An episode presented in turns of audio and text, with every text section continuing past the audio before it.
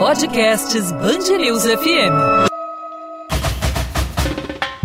Enredo Cultural, com Luiz Carlos Magalhães. Enredo Cultural no ar para você que está acompanhando os podcasts da Band News FM. Luiz Carlos Magalhães, tudo bem? Boa tarde, Lacerda. É, nós vamos hoje prosseguindo nessa nossa trajetória aí de, da evolução do carnaval depois do intrudo, né? Como o carnaval se impôs é, sobre o intrudo e como ele avançou ao longo dos anos. Nós começamos a falar isso no, no episódio anterior, pegando uma abordagem mais jornalística né, da nossa querida Eneida. Hoje eu vou trazer aqui, vou tentar dialogar um pouco com o professor Felipe Ferreira, que está em Paris, mas eu vou convidá-lo assim que ele chegar para vir ao programa para nós conversarmos sobre esse fantástico livro dele, um livro definitivo, que chama o Livro de Ouro do Carnaval Brasileiro, que é de 2004, é de ouro, que traz a, a divisão entre o intrudo popular e o intrudo familiar, assinalando é, a, a impossibilidade de, de, de, da, rigidez, da rigidez dessa separação, que as coisas se misturavam um pouco. Né?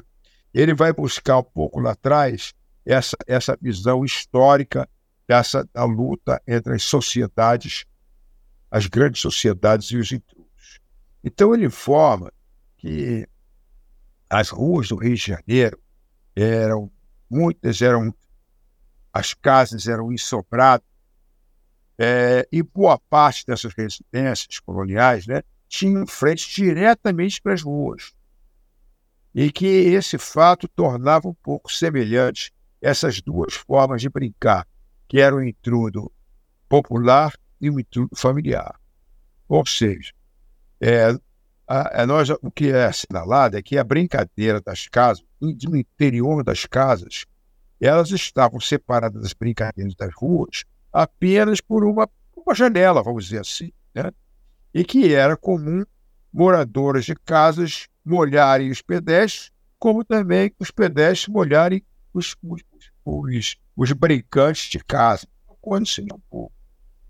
O que não era incomum é que, é que quem fosse surpreendido, sendo molhado de forma de surpresa, é, por pedestres ou moradores de ruas, foi que as pessoas fossem molhadas de surpresa, sem estarem obrigatoriamente participando da brincadeira.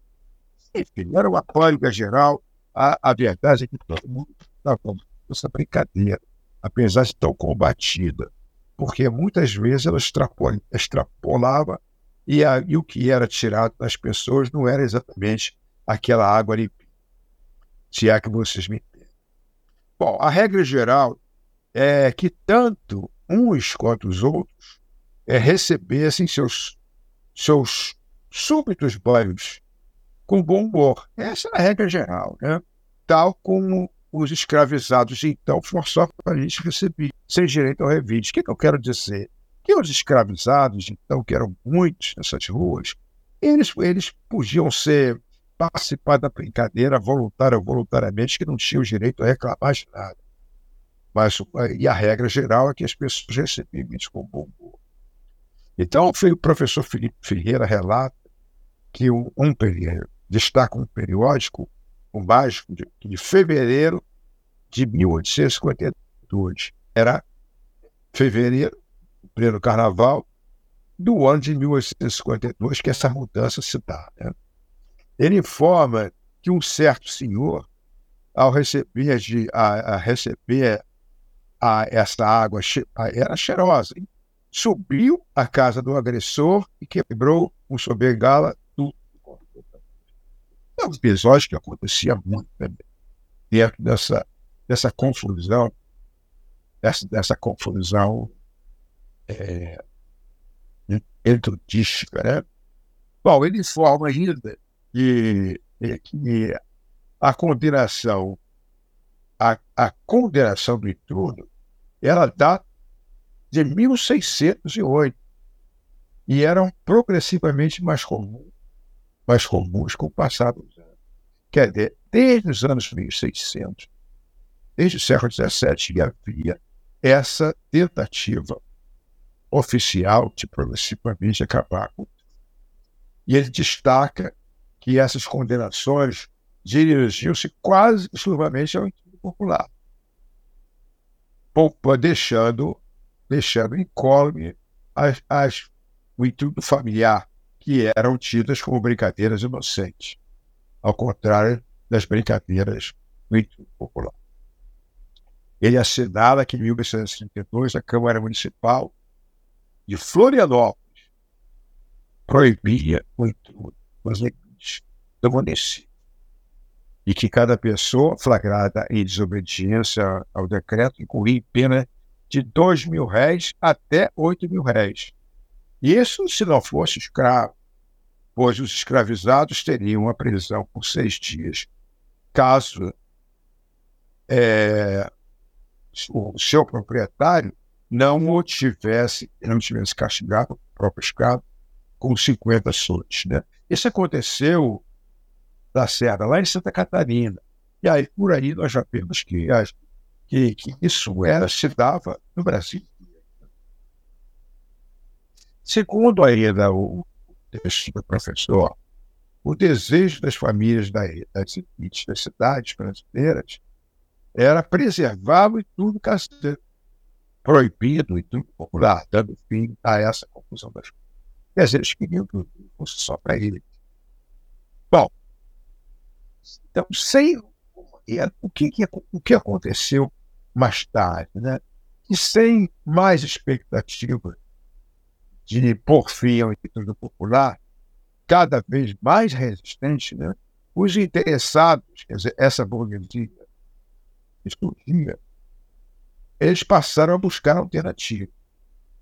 Afinal, é, é, o, o intrudo estava ali há 300 anos soberanamente nas, nas ruas da cidade, no período carnavalesco. Então, o professor Felipe vai buscar lá é, fatos que influenciam essa, essa mudança. Né?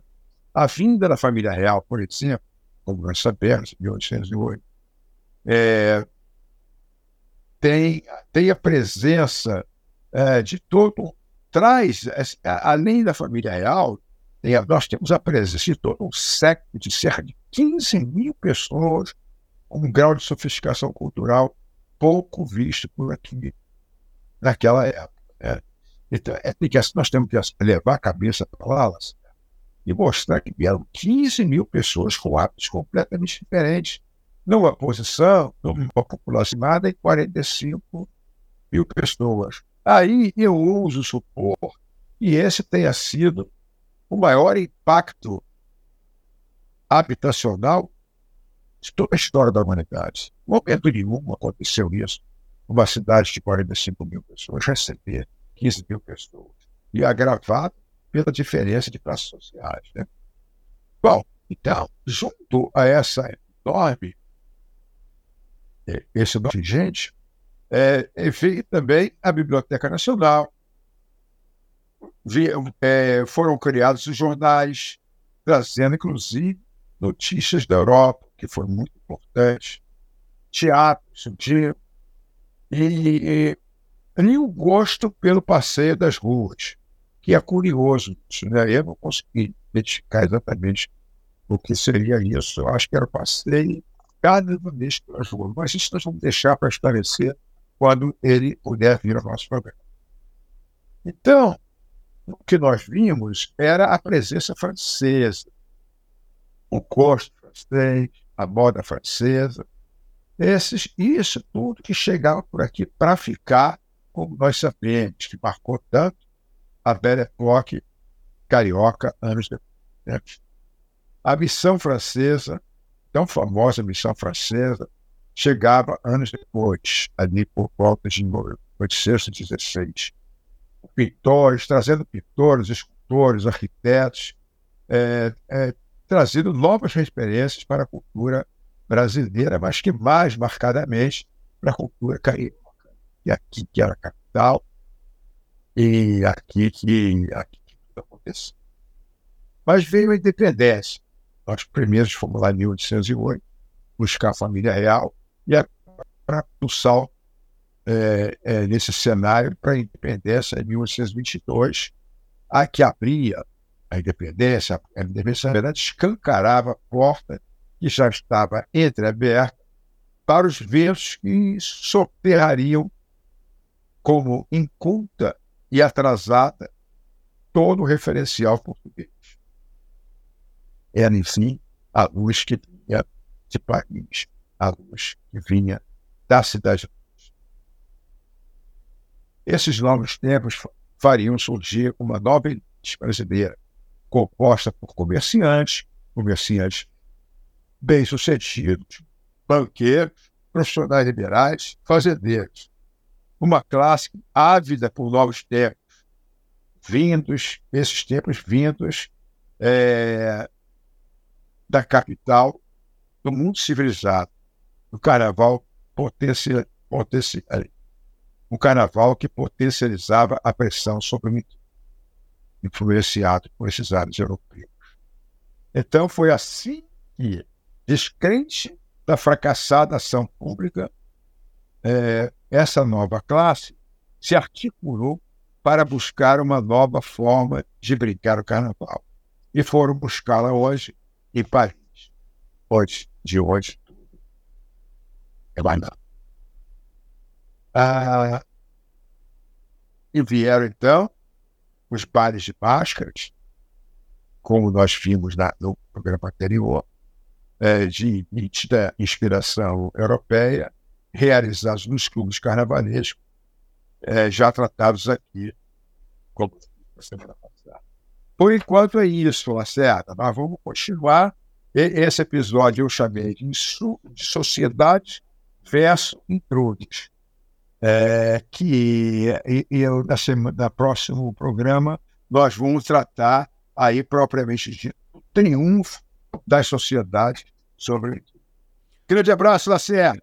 Aquele abraço, Luiz Carlos Magalhães. Até semana que vem. Até semana que vem.